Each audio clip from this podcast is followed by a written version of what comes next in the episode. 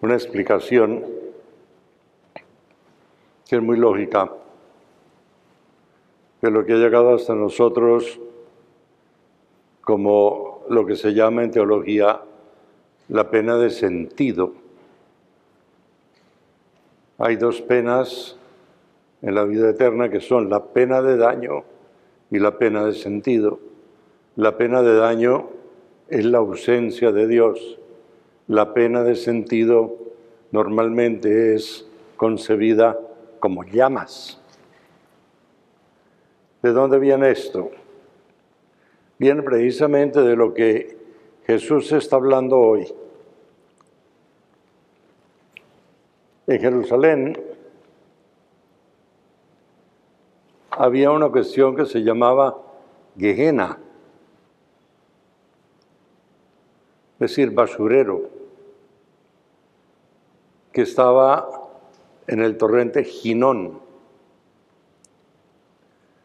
Y todos sabemos que la basura genera calor y la basura siempre está no solamente caliente, sino que tiene fuego.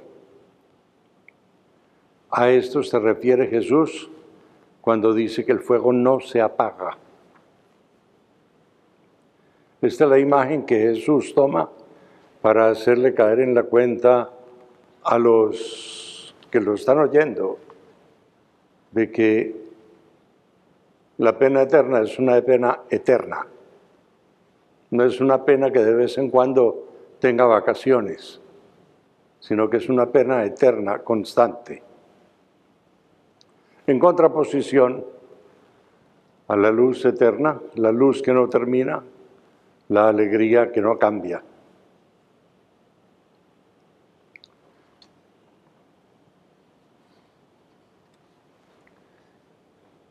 Antes de esto, Jesús habla de una cuestión muy importante. Cuando Jesús le dice, vimos a alguien que estaba expulsando los demonios en tu nombre y no es de los nuestros, no es de nuestro grupo, entonces se lo prohibimos. Y Jesús dice, no se lo prohíban, porque no hay nadie que pueda hacer un milagro y después salir a hablar mal de mí.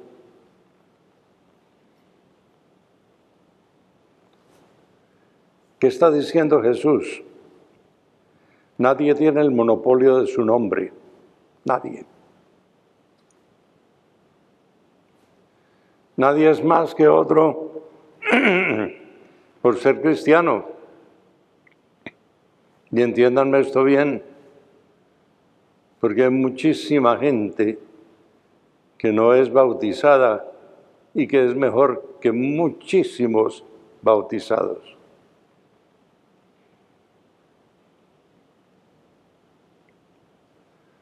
Formar parte del grupo de Cristo no significa encerrarse en un grupito, lo que se llama capillismo. No significa encerrarse en un grupito, sino aprender a amar en ese grupo para formar comunidad y poder salir al mundo entero a predicar esa comunidad. Ese es el verdadero envío de Jesús a los apóstoles. que para que la gente crea en ellos, los acompañaban los milagros que hacían. Perfecto, a Jesús también.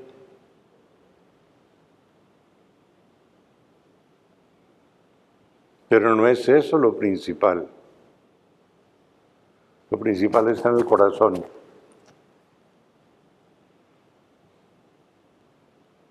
Y sin el corazón no hay vida cristiana posible.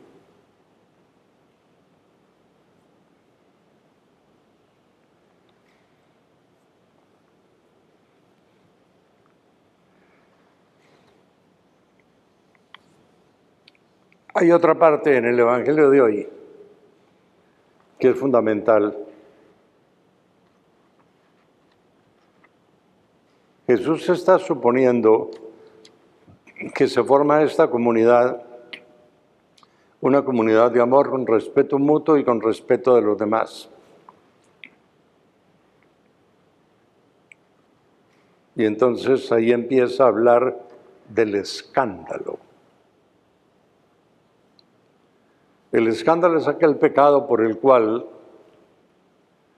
para ponerlo en, términos más comestibles, se le quita a alguien la inocencia. No necesariamente de tipo sexual, no. No necesariamente. La inocencia es la inocencia de vida, es la pureza de vida. Y alguien por un X motivos, por X cosas que haga o que diga, puede quitar esa inocencia. Y entonces la persona queda escandalizada.